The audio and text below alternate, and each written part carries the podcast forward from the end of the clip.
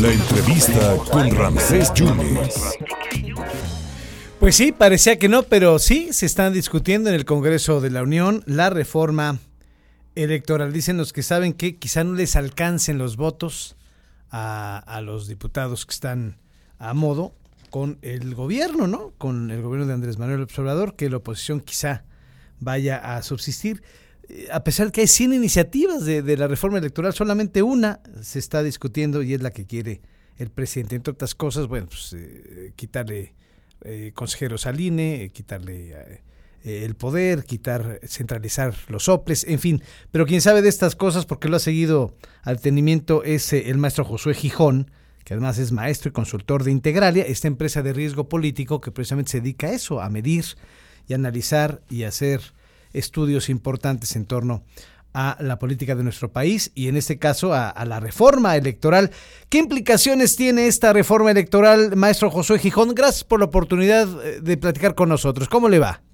¿Cómo le va? Muy buenas tardes. Buenos días, buenas tardes, Ramsés, a ti y a todo tu auditorio. Como bien señalas, esta discusión inició cuando el presidente de la República eh, puso eh, sobre la mesa su iniciativa de reforma político-electoral sin embargo, y como bien lo señala, hay cerca de 100 iniciativas en el Congreso, principalmente en la Cámara de Diputados, que tocan estos temas, el tema de un cambio, a, la, cambio jurídico de tema de corte político electoral.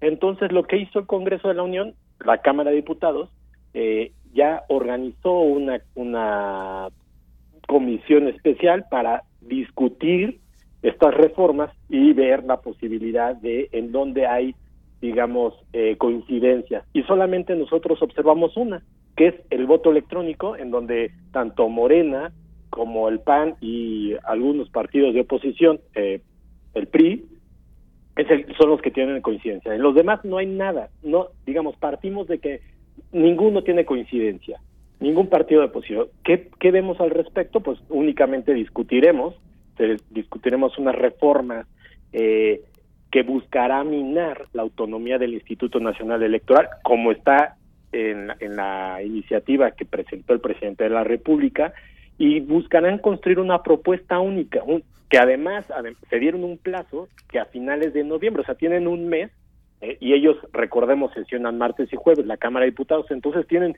cuatro semanas para ponerse de acuerdo, encontrar eh, coincidencias y seguir este el tema legislativo correspondiente. Entonces, ¿qué, qué vemos?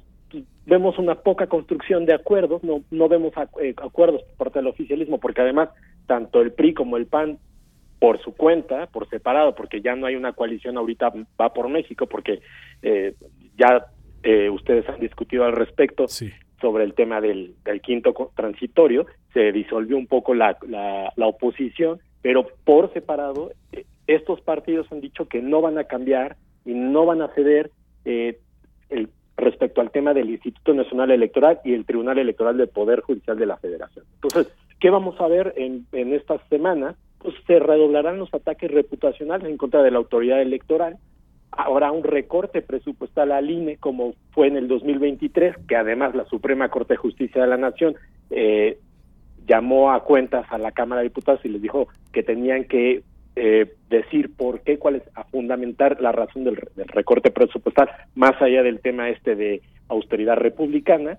Y bueno, en el 2023 tenemos cuatro con, eh, nombramientos de consejeros, el consejero electo, el consejero presidente y tres más, y entonces pues ante la negativa de acuerdos para una reforma político electoral puede ser y hay una posibilidad de que estos consejeros no se vayan a nombrar y vaya un consejo electoral a iniciar el proceso electoral 2023-2024 con siete nada más. Quitar los soples, quitar algún, los diputados plurinominales, eh, regidurías, redistritación, a eso va esta reforma. Pues sí, eh, y además, eh, como bien lo señalas, pues no nada más es reducir la Cámara de Diputados. Eh, si ponemos una lupa en, el, en la en la propuesta del presidente López Obrador para modificar el tamaño del poder legislativo, no nada más es reducir la Cámara de Diputados, es que ahora los diputados sean digamos, a nivel federal. Es una figura como el Senado, un senador de la República representa a una entidad federativa, es el federalismo. Y ahora los diputados van a hacer justo lo mismo, no van a, van a ser de Estado. Y entonces se trastoca un poco el, no, no un poco, se trastoca el tema de la representación porque ya no va a haber distritos, 300 distritos electorales, van a haber 32 entidades federativas o 31, eh, este, que en donde van a estar las listas de estos diputados y entonces pues un sistema puro de representación proporcional con base en listas estatales entonces si vamos viendo punto por punto sí van trastocándose eh, grandes avances que ha tenido el sistema político mexicano. Eh, José, para terminar, ¿qué es lo que sigue a tu, a tu óptica y dónde podemos consultar este informe especial muy bien elaborado que tiene en cuanto al reporte las implicaciones de la reforma electoral. ¿Qué es lo que sigue y dónde lo podemos seguir? Um, ¿Qué es lo que sigue? Es eh, eh, los diputados buscarán eh, construir una propuesta única.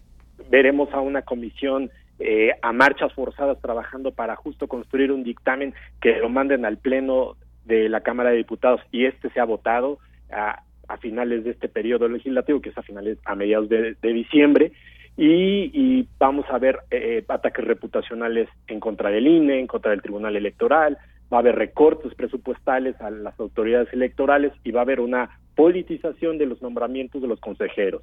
Eh, este reporte que realizamos en Integralia Consultores, nuestro director general Luis Carlos Ugalde, lo pueden eh, revisar en nuestras redes sociales www.integralia.com.mx, ahí nos pueden encontrar y en cualquier red social eh, puede encontrar este este documento que se llama Implicaciones de la Reforma Electoral. Eh, el doctor Luis Carlos Ugalde dice que no va a pasar esta reforma. ¿Tú coincides? Totalmente no va a pasar esta reforma. La reforma del presidente, si, si la queremos poner así. La reforma del presidente no va a pasar. Eh, él quiere cambiar el, el, tema del INE para llamarle INEC, ¿no? Quitar los soples, que también es eso, trastoca el tema de, de la autonomía eh, de autoridades electorales a nivel local. Ese coincido plenamente con nuestro director, no va a pasar.